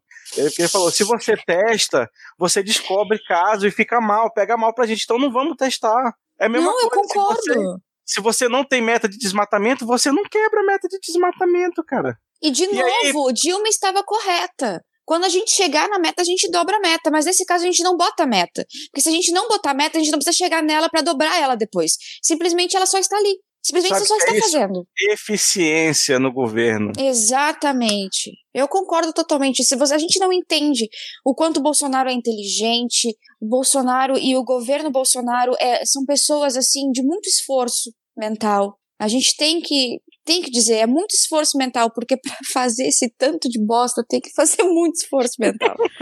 Meu pai, amado. Não, o engraçado é, foi a redução, né, cara, que o Salles propôs, assim, uma coisa absurda. É, na verdade, a ideia seria reduzir 90% e aí ele definiu que a área de preservação teria que ser apenas 390 mil hectares, que era tipo, sei lá, acho que 2% ou uma coisa assim muito inferior ao que prevê esse, esse acordo aí, né, esse plano até 2023, assinado pelo próprio governo no final do ano passado, né, cara? Mas, ó, Salles, eu vou te falar, depois que tu, tu cimentar tudo aqui para fazer estacionamento, vai ter que vender carro com IPI zero, igual a Dilma fez, hein? Aí eu vou te chamar de comunista, que tá usando a política da Dilma. Não, e ainda teve pressão no, no Maia, né, Rodrigo? Que o setor privado Maia, ficou. é, pois é. Não, assim, essa pressão, ela tá acontecendo desde o ano passado, na prática, assim. Gente, é, vou lembrar de algumas coisas que a gente comentou no ano passado, da rixa entre o Ministério do Meio Ambiente e o Ministério da Agricultura. Porque Tereza Cristina, ela se, ela é, se engalfinhou com o Salles, mais ou menos na metade do, do ano passado, porque o grande capital do lado do agronegócio já criticava a política ambiental do Salles e já dizia o ano passado: a gente não vai conseguir investimento, a gente não precisa dessa política, a gente já consegue produzir muito cumprindo as metas anti-desmatamento. Os próprios fazendeiros já diziam isso. Então a bancada do agronegócio tá, de certa maneira, nesse ponto, aliada à bancada ambiental, que foi uma coisa que o Maia falou ontem na, na entrevista no Roda Viva. Existe essa conexão dos ambienta da bancada ambiental com a bancada do agronegócio para poder impedir que o Ministério do Ambiente ele continue a atrapalhar o trabalho do agronegócio. A gente criticou horrores o agronegócio, vamos continuar criticando. Agora, pelo menos eles fazem sentido quando eles querem lucrar. O objetivo deles é lucrar e continuar lucrando e conseguir mais investimento. E eles não necessitam tomar trabalho para poder desmatar mais. Não há necessidade. Essa, essa além da maldade que está por trás do Salles, porque ele é a encarnação do mal, o único objetivo dele é destruir, ele, tá com, ele tem um interesse, um foco muito específico em liberar garimpo, em liberar garimpo ilegal. Esse é o objetivo dele, é conseguir fazer com que terras indígenas elas sejam abertas ao garimpo e sejam arrendadas para outros fazendeiros. Ele vai se manter esse objetivo até que ele seja retirado de lá. E agora a gente tem nitidamente uma disputa no Congresso para poder impedir que o Salles trabalhe ou realmente que ele saia do cargo. E se a gente juntar bancada ruralista, bancada do agronegócio, com bancada ambientalista, talvez a gente consiga isso.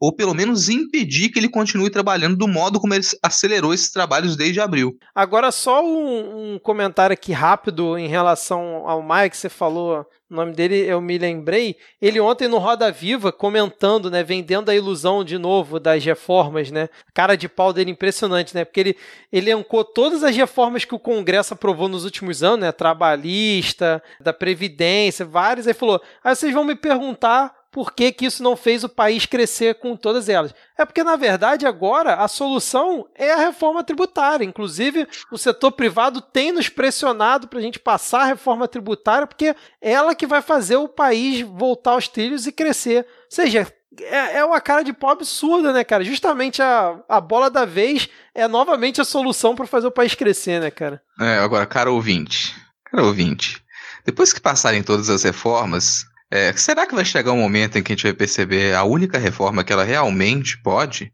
colocar o país, o país nos trilhos, que é a reforma agrária, aquela que nunca foi feita. Mas de repente, né, porque você foi passando todas as reformas, em algum momento talvez se chegue à conclusão de que nenhuma dessas reformas era realmente necessária se tivesse feito primeiro a reforma agrária. Exatamente. Já pensou, cara, se cai a ficha, aquela tirinha da Laerte, a ficha vem vindo, uma hora ela finalmente cai. Mas antes tem que cair o Salles, assim, eu tô, tô confiante de que ainda esse ano o Salles cai. Eu porque... tava mais, cara. Eu é, não, eu, eu ainda tô confiante, ainda tô confiante porque além da pressão externa, já começa a observar uma, uma articulação maior no Congresso nesse sentido. E quando você consegue, você imagina, você conseguir, é, é, é o Nirvana dessa geração, né, o Salles, porque ele está conseguindo reunir todo mundo contra ele ali, é impressionante. Isso, o fato dele acelerar os trabalhos desde abril, para mim demonstra muito esse receio. Ele quer fazer tudo o que ele puder fazer, já pensando que ele vai ter que sair. E acho que não tem muita escapatória para ele. O que foi feito no, no Ministério do Meio Ambiente nesses últimos meses, essa centralização de decisão. Eles, tem uma, uma, um ponto específico, por exemplo, que é a flexibilização que foi feita nas vistorias. Então, o ICMBio, agora, para ele poder fazer o seu trabalho, ele vai ter que passar por cima de portarias que flexibilizaram essa, essas vistorias. O que, na prática, é já colocar em movimentação aquele projeto de, de flexibilização que o acho que foi o Eduardo Bolsonaro que ele tinha encabeçado aquilo e que não vingou, mas que deve voltar a ser votado na, no Congresso agora no próximo mês. E provavelmente vai ser derrotado. A derrota desse, desse projeto vai incluir que essas portarias elas sejam desfeitas, já que elas colocam aquele projeto em prática. É como se o Ministério do Meio Ambiente estivesse passando por cima de decisões que só o Congresso poderia tomar. Se alguém se lembrar disso, é possível desfazer boa parte das portarias que o Ricardo Salles colocou em prática. Lembrar disso, ele está passando por cima de decisões que só o Congresso poderia tomar. Na prática, ele está inventando leis e colocando essas leis para serem seguidas pelo IBAMA e pelo ICMBio. E que, no fim das contas, o IBAMA e o ICMBio deveria fazer o trabalho, então toda vez que eles fazem o trabalho, eles estão indo contra portarias que o Ricardo Salles publicou que faz com que esses funcionários sejam exonerados. Inclusive, um abraço pro perfil do fiscal do Ibama. Se você não segue, por favor, siga. Né, que eles ouviram o nosso episódio da semana passada, agradeceram a indicação. Que aí, de Pô, novo, pode crer, cara. Sempre, pessoal Uau. do fiscal do Ibama mensal. Ficamos honrados aqui com a citação do fiscal do Ibama, cara. Muito bem lembrado, Diego. Vamos seguir aqui? Vamos, chega de falar de sinistro, porque tem mais dois tópicos, tópicos aqui rapidinho pra gente comentar. Quer puxar aí, Rodrigo? Quer que. É, vamos puxar, vamos puxar aqui, porque. Será que eu posso puxar? Não sei. Ou será que eu tô bloqueado? Depende do país que você tá, cara. Né? Depende, Depende do, do país que eu tô. A gente acompanhou nas últimas semanas uma, um debate muito intenso em cima dos limites aí do poder do STF, porque o nosso querido carequinha, o Moraes, ele já tinha pedido o bloqueio das contas, de várias contas e perfis bolsonaristas nas redes aqui no Brasil, só que ao realizar realizar esse bloqueio, se observou que essas pessoas começavam a abrir os seus perfis em outros países, o que fez com que ele fosse obrigado a pedir o bloqueio global dessas contas. O Facebook reagiu, falou: para não, isso aqui você, isso a gente não pode, você não pode interferir na legislação internacional. Dentro do Brasil você pode. Tô com é, medo. Mas, Vou Depois cumprir. ficaram com medo, voltaram atrás e falaram: beleza, vou cumprir. Porque Mas eles devem prática... recorrer nos próximos, nas próximas semanas, pelo que, que o Facebook tinha falado que eles iriam recorrer. Eles é. iriam, é. iriam cumprir, mas iam acabar recorrendo. E eu acho provável que essas contas sejam liberadas agora. Existe um caminho, que é o caminho que eu acredito que o Alexandre de Moraes vai tomar, caso ele ainda continue irritado e queira vencer essa guerra, que é tudo bem. Então esses perfis podem continuar a existir em outros países, só que o acesso a esse tipo de conteúdo, conteúdo no Brasil tem que ser bloqueado, que é uma artimanha que existe em países como a China, como o Irã. A gente tem esse tipo de artimanha. Você bloqueia conteúdos que vêm de outros países. Então, pouco importaria se essas pessoas abrissem contas na Malásia, você não conseguiria acessar aquilo através de, de computadores no Brasil, a não ser que você utilizasse alguns outros sistemas aí que não são tão recomendados, né, e que é um pouquinho perigoso, mas se você entender um pouquinho de VPN ou você tiver, ou você conseguir instalar o Tor, você consegue acessar muita coisa. Cara, mas assim, é agora tem até empresa de VPN fazendo propaganda normal, já o VPN já virou não, tem, tem navegador, acho que é o Opera, ele já vem com uma funcionalidade VPN, tu não precisa instalar nada, você só ativa se quer navegar na VPN ou não. Mas essa geração não sabe usar torrent. Você fala que precisa baixar um, um, filme, a pessoa, opa, não, como é que eu vou baixar? Que absurdo, não tem na Netflix, não vou poder ouvir, mas seu podcast não tá no Spotify, ah, então é impossível, nunca vou poder ouvi-lo. mas, cara, assim, para mim, esse o limite do STF é o novo que a gente ficava falando, né? Qual é o limite do humor? Qual é o limite do STF? Porque, para mim, é, eu acho uma loucura o cara ficar pedindo bloqueio internacional. Sei lá, você bota uma VPN para acessar via Estados Unidos, Rússia, sei lá o que, para ver o perfil de alguém, o que também é um pariu, né? Também ou gentinha para querer usar VPN para poder acessar o que o Roberto Jefferson e a Sarah Winter estão escrevendo, né? Mas enfim, é, é muita loucura, cara. É muita loucura. Se você quis ver esse conteúdo em primeira mão, você já se perdeu, cara. é, então, mas. Já não tem volta. Não, mas o você... VPN é um pequeno passo numa grande história de abandono parental. cara, eu acho assim, completamente absurda, esse, completamente absurdo esse pedido do Moraes, por mais que tenha sido cumprido, né? Então tem alguma base legal, é muita loucura, porque ah, qual é o limite, cara? Até onde a gente vai chegar? O cara tá pedindo bloqueio global, cara, das contas. Porra. Eu concordo totalmente contigo. É, por um lado, há uma paz reinando né, no Twitter e no Facebook.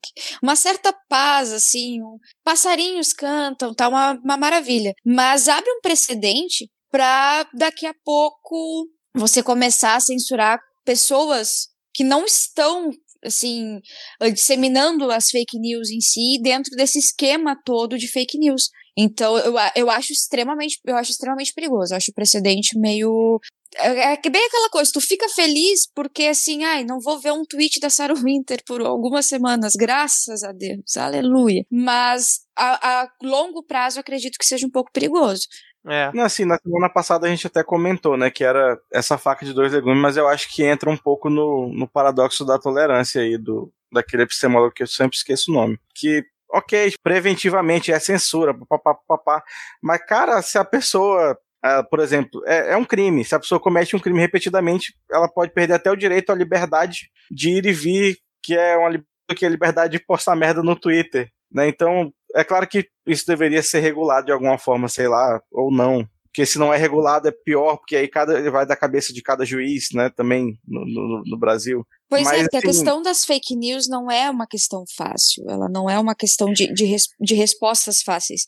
Então, você vai tomar uma decisão como essa, é uma decisão difícil de tomar, é uma decisão que pode, pode realmente dar um precedente ruim, mas é uma decisão que, que sim, parece que no momento é muito difícil você bater no martelo e dizer assim: essa é o caminho que você tem que trilhar para acabar com as fake news no país. É um assunto tão delicado que você acaba vendo mil e uma consequências de uma ação só e que você não consegue botar numa balança se a ação realmente é benéfica ou se não. É bem aquela coisa que a gente estava comentando no, logo no início, né? O Brasil é, é, não é, fica, não fica, mas as fake news é, é um peso gigantesco, é, um, é uma sensibilidade muito, muito grande que na verdade atropelou todo mundo e, enfim, ninguém soube muito bem lidar com isso e saiu atropelando. Não, e é foda que a galera sempre lembra da ah, porque é o Estado Democrático de Direito à Liberdade de Expressão nessas horas, mas sei lá, a gente tem centenas de milhares de pessoas presas sem serem julgadas, a gente tem aí a Lava Jato faz, é, usando literalmente bullying contra, contra pessoas para obrigá-las a confessarem e assinar acordo de delação premiada, mas é, é, é, foda sempre essa dicotomia, né? Quanto é, quando é contra o meu inimigo é bom, mas quando é contra os meus não é. Então, e, e, é tipo, é muito caso a, caso a caso, cara. A gente, a gente for. Se vier alguém aqui dizer, ah, porque o Brasil tem super liberdade de expressão, tem porra nenhuma, cara. É. Não, o que eu. Só pra acho que talvez a gente encerrar, o que eu acho engraçado é que eles há pouco tempo fizeram uma propaganda daquela rede social que é Parler, né? Que não, vamos pra lá e tal. Aí, porra, bloqueiam o Twitter deles. A chance deles irem pra lá finalmente, ficarem por lá e depois ficaram é, reclamando aqui, né, cara? Então também eles não sabem o que eles querem, né? Querem ir pro Parler pra ter liberdade, falar o que quiser, mas quer reclamar que está bloqueado no Twitter, mas de qualquer forma continuo achando muita maluquice esse bloqueio global, cara. Acho muito, muito doido. É, o e certo assim... é acabar com o Facebook. O certo é, tipo, é acabar, vamos fechar o Facebook, fechar o, o Instagram e acabar com o WhatsApp também, se possível. Eu vou ficar feliz.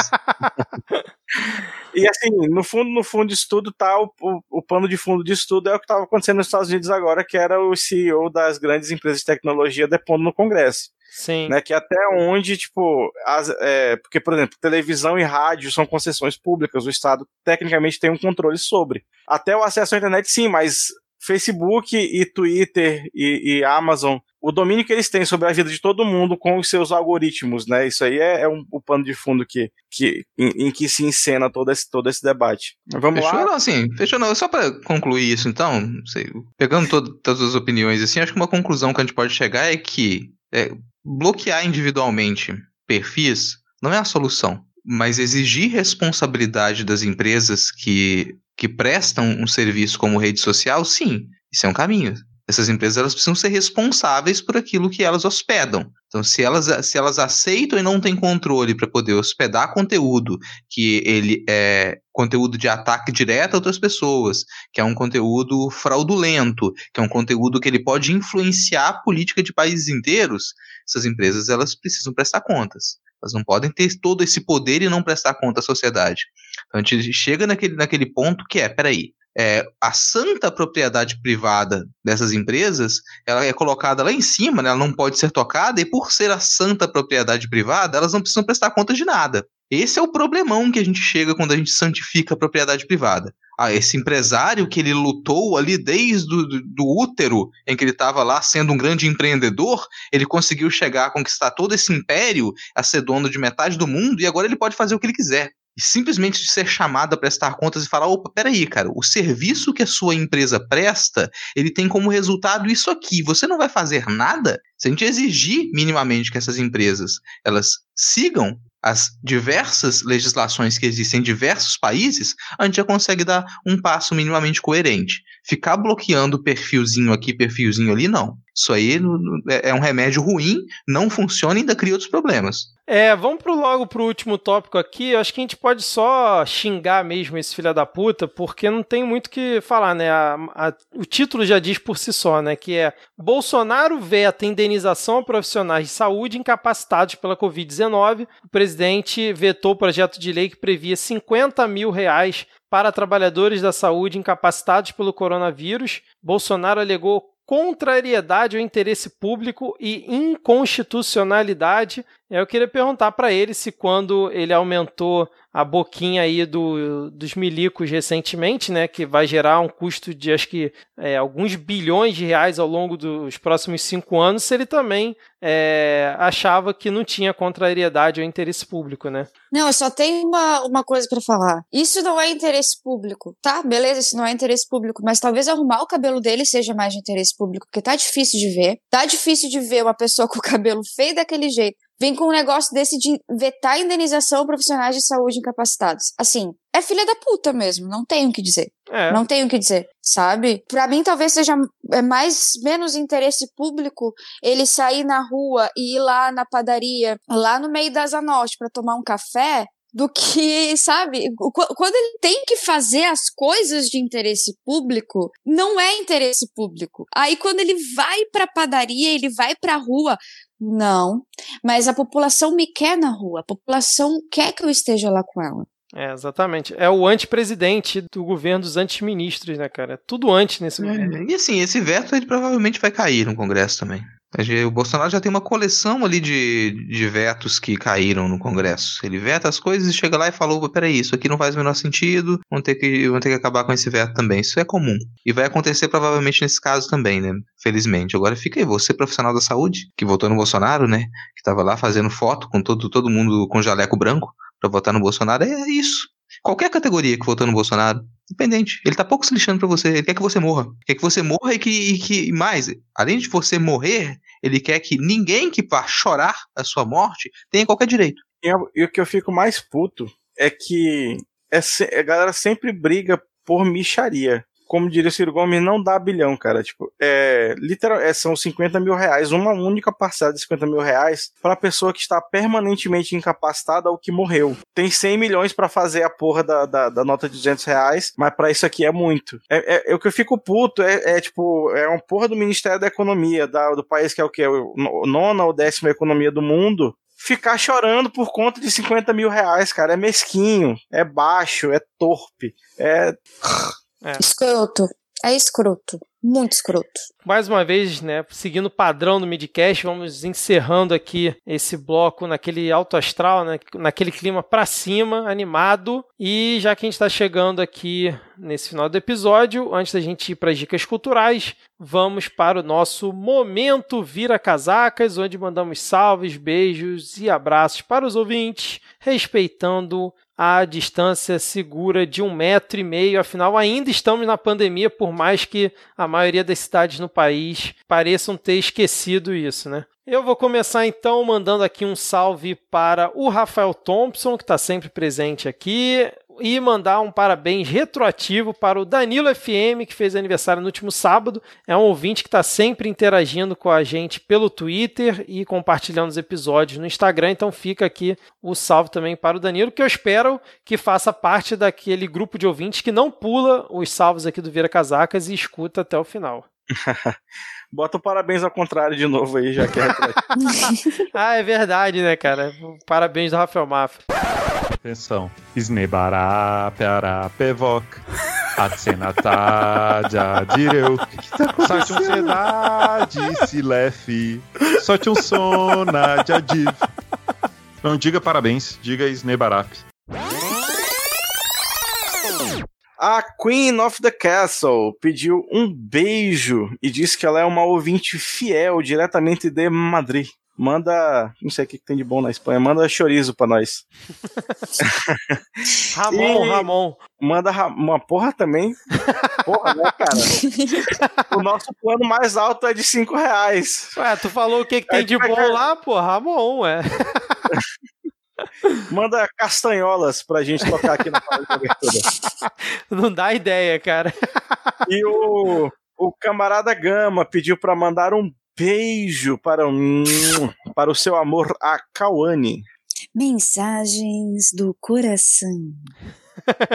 então vou mandar um salve aqui pro brother Vinícius Maciel, meu irmão, e pro Denis Almeida, que de tanto trabalhar adiantando o material da semana, já estava triste que achou que tinha perdido o momento. Achou que tinha sido ontem, coitado. Denis, força aí, Denis. Força aí, Denis, sabe? Eu... Metade do ano já foi. A gente só tem mais, mais, mais metade do ano para ensino remoto. Vai na força. Vou encerrar aqui com três salves. Primeiro, o Ballon Priest nos mandou aí um abraço e pediu um beijo para os seus cãezinhos, dois Rots do bem, Aaron e Selks, e para sua esposa e companheira de quarentena, Sibila.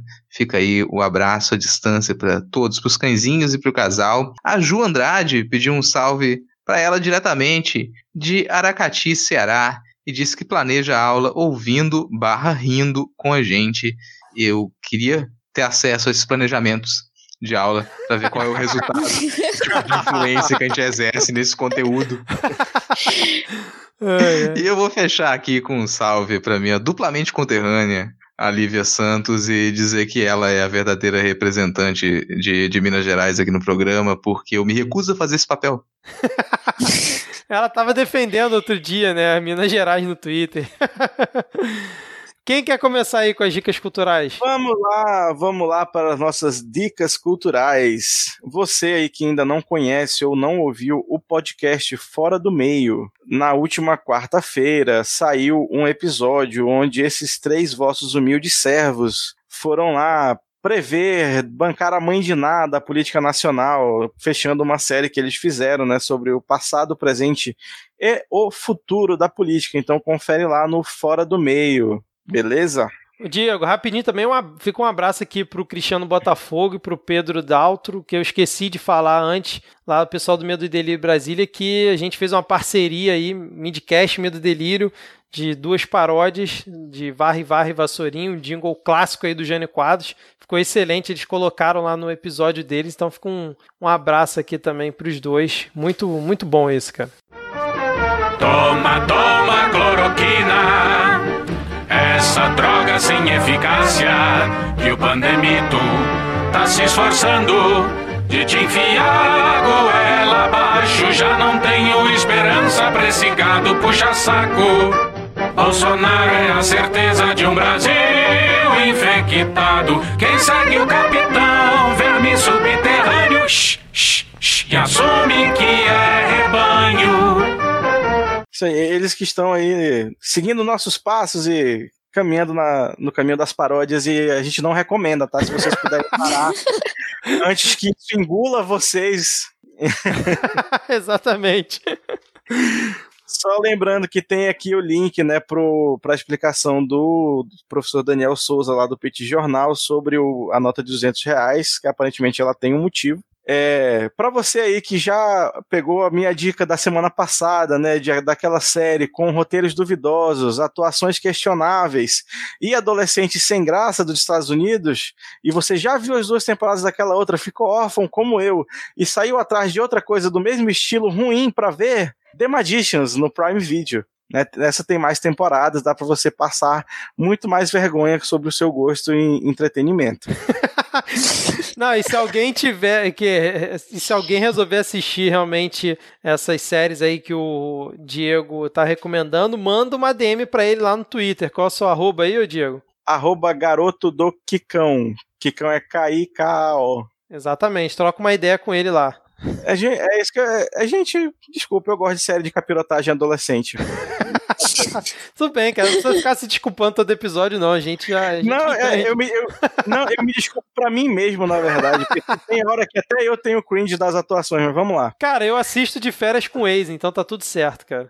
Cara, eu sou obrigada a assistir Xuxa só para baixinho 6. Eu queria indicar também.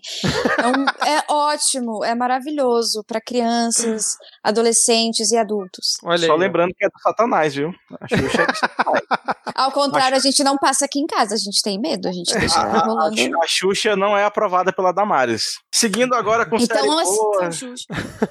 Seguindo agora com série boa, série bonita, série formosa, que já tá antiga, mas eu comecei a ver agora, graças à recomendação de uma grande amiga, a série Modern Family. Caraca, eu já assisti alguns episódios, mas não me pegou, mas a minha esposa gosta bastante, cara. Modern cara, Family. achei sensacional. Como fazia tempo que eu não trazia música aqui, eu trouxe a indicação deste excelente grupo musical Seu Pereira e Coletivo 401. É muito gostosinho de ouvir, confere lá para você preparar suas aulas na quarentena. Enquanto você ia falando, o Rodrigo já botou as cinco dicas aqui. Quer, quer falar elas aí, Rodrigo? Caraca. Calma, eu preciso terminar encerrando. Ah, tá. aqui, aqui nesta casa nós vivemos a base de suco de beterraba com limão. É muito gostoso e vermelhinho, comunista do jeito que a gente gosta. Então, Sério, tomem cara? suco de beterraba com limão. Eu muito nunca bebi suco de beterraba com limão. Tá aí. É bom mesmo? Cara, é, fica só com gosto de limão, basicamente, vermelho por causa da beterraba. Mas é. Beta-caroteno, antocianina, faz bem pra saúde essa porra toda. Tá certo. Sem exagero, né, cara? Lembro que outro dia eu vi uma reportagem, acho que no meu país, explicando que o consumo excessivo de sucos pode fazer mais mal à saúde do que tomar alguns refrigerantes. É, dependendo do suco é mesmo, cara. A quantidade de açúcar é, é absurda. Mas eu vou. Já que o o Diego comentou tantas séries aí, conteúdos audiovisuais, né? Eu me senti compelido a acrescentar mais alguns itens aqui na minha lista de dicas. O primeiro é um filme ruim, porque eu gosto de filme ruim. Filme ruim é uma. Cara, todo mundo tem que assistir filme ruim de vez em quando. Ai, filme ruim é muito bom. E aqui eu vou dar, deixar a dica de um filme ruim russo, que é uma outra coisa, cara. Se você tá acostumado a assistir filme ruim norte-americano, filme ruim hollywoodiano, filme ruim brasileiro, não. Aqui o material é de outro naipe, meu amigo. Aqui, eu vou deixar a dica aqui do filme Coma, que é de 2019, se não me engano. O Coma é um filme russo de ficção científica com ótimos efeitos especiais, quase tudo no filme é computação gráfica. E, Nossa. E já, é, imagina aí, gente, imagina. quase tudo no filme é, é, computação gráfica e como o título diz, né, coma, ele vai mostrar o mundo para onde as pessoas que entram em coma vão. Nossa. E elas vão viver aventuras sombrias naquele mundo em coma. E assim, é um filme ruim, mas é um filme bom, cara. Sério, é um filme Pô, 6. vale, vale a pena. no MDB, cara. Não pode ser bom esse filme, na boa, Rodrigo. Cara, 6. assim. 4, cara, não. Ele não tem o Nicolas Cage, mas ele poderia ter. é o que eu te digo.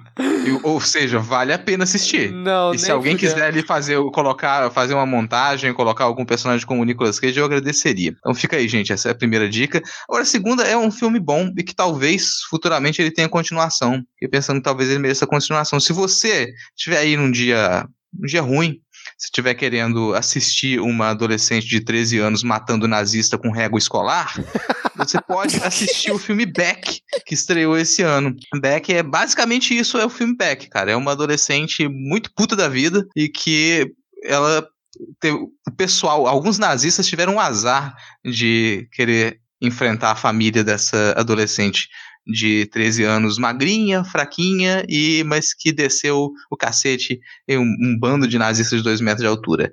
Tô dando spoiler do filme porque o objetivo de você assistir um filme desse é esse, cara. Você já sabe que você vai ver uma adolescente de 13 anos matando um nazista na porrada. É para isso que você vai ver. Então é a minha segunda dica. Pô, Rodrigo, é 5.7 esse, é pior ainda, cara, a avaliação Rapaz, ó, esse aí, esse aí eu defendo como cara. filme bom. Quem assistiu o Beck e não achou que ele é um filme bom, bom, tá muito errado. Pode, pode, pode voltar, volta 10 casas que tá muito errado, cara. É. O Beck é realmente muito bom, assim. O, é, dica de podcast dessa semana, já que toda semana eu trago um podcast, é o No Olho do Furacão. No Olho do Furacão é um podcast feito pela Mari Lupe, Vinícius Almeida, Rodrigo Santaella, Ricardo Nespoli e Alice Carvalho, e que comenta notícias da semana também, com aí um, um forte viés de esquerda e com foco em notícias voltadas para a política, mas também sobre outras é, variedades que a gente tem, mas aí sempre com uma, uma análise interessante. Fica aí linkado o perfil do Twitter, do No Olho do Furacão, para vocês seguirem no Twitter e também assinarem em todos os agregadores de podcast. Minha última dica é o canal do YouTube do Marcelo Daqui. Marcelo Daqui, que também está no, no Twitter como arroba DaquiPen, é um artista sensacional. O Daqui está sempre presente na podosfera porque ele faz os Pictopods, ele escuta um podcast, enquanto ele escuta, ele constrói uma, uma poesia visual, e ele tem começado a fazer isso em lives no YouTube. Então você vai, ah, quero escutar tal podcast. Ele vai colocar o podcast para tocar, você escuta, enquanto isso você acompanha o processo criativo dele. No final da escuta, você tem uma prancha com diversos conteúdos visuais a partir dessa escuta do podcast. Então essa Muito é a minha última dica. E vai rolar Muito um boa pode dica. tocar, né? Verdade, verdade. Quando sair esse episódio aqui na sexta, já vai ter rolado a live de quarta-feira, na qual o daqui vai construir um um Pictopod a partir do nosso último episódio do Não Pode Tocar, que foi sobre livros de artista. Excelente, cara. É, deixa eu seguir então com a minha indicação e deixo a Ad para fazer a indicação dela por último, que aí ela também já divulga suas redes sociais, onde o pessoal pode encontrar ela, já faz todo o jabá que ela quiser aí. É, eu quero indicar o podcast Com Fábulas, eu acho que eu já comentei né, outras vezes aqui, do meu amigo Bergs, mas eu quero indicar um episódio específico, que é o Reflexões 48, Coach e Felicidade, onde ele trocou uma ideia com Cristiano Barba, que já participou aqui do Midcast Política, esse lindo lá do Teologia de Boteco. Cara, um episódio muito bom, muito bacana, assim, é, eles fazem uma troca de ideias sobre a vida como um todo, tendo como pano de fundo essa ascensão dos coaches, né, na, na vida de muitas pessoas, e ficou, cara, muito bacana o bate-papo, é um episódio já um pouquinho antigo, deve, deve ser uns três meses atrás, mas que finalmente eu consegui escutar da minha imensa lista atrasada aqui na pandemia. Então fica aí a dica do Confábulas como um todo, mas especificamente esse episódio. E em breve eu devo estar tá aparecendo em algum episódio lá do Confábulas, no, na série lá de Boas Lembranças, eu gravei recentemente, mas não sei quando sai, então fica a indicação. Agora, Adi, é com você, pode indicar o que você quiser, fazer seu jabá, fique à vontade. Bom, vou indicar primeiramente dois livros. Amanhã vai ser maior da Rosana Pinheiro Machado, que tem uma linguagem muito tranquila para a gente entender mais ou menos uh, 2013 até a eleição de, do Bolsonaro. E tudo que você precisou desaprender para ser o idiota no Meteoro Brasil, que, bom, é a mesma coisa ao contrário do Olavo de Carvalho, explicando né, as teorias de conspiração que as pessoas caíram ao longo desses últimos anos explicando com detalhes de onde surgiu e refutando, né? Então vou fazer meu jabazinho, vou aproveitar aqui, com licença. Uh, vocês podem achar, me achar em qualquer lugar, mesmo, mesmo, mesmo. Uh, ADY underline Ferrer, F-E-R-R-E-R, é o meu sobrenome. E todas as redes sociais são essas. Ali, eu, eu, a maioria das minhas redes sociais eu comento política, economia e algumas bobagens ao longo do dia que pode ser que esteja junto a política e economia, muito provavelmente está. Foi um prazer gigantesco estar aqui com vocês mesmo. Foi meu primeiro podcast da vida e gostei muito. E é isso, galera. Muito bom. mesmo tendo que cantar aqui a paródia, foi uma experiência bacana para você. Cara, não te, achei, achei é... do TikTok, cara. Você falou que tá em todas as redes sociais. O pior é que eu, no TikTok é ADY. Ferrer. O TikTok tá ah. diferente. O TikTok só tem meu filho cantando, é fofinho.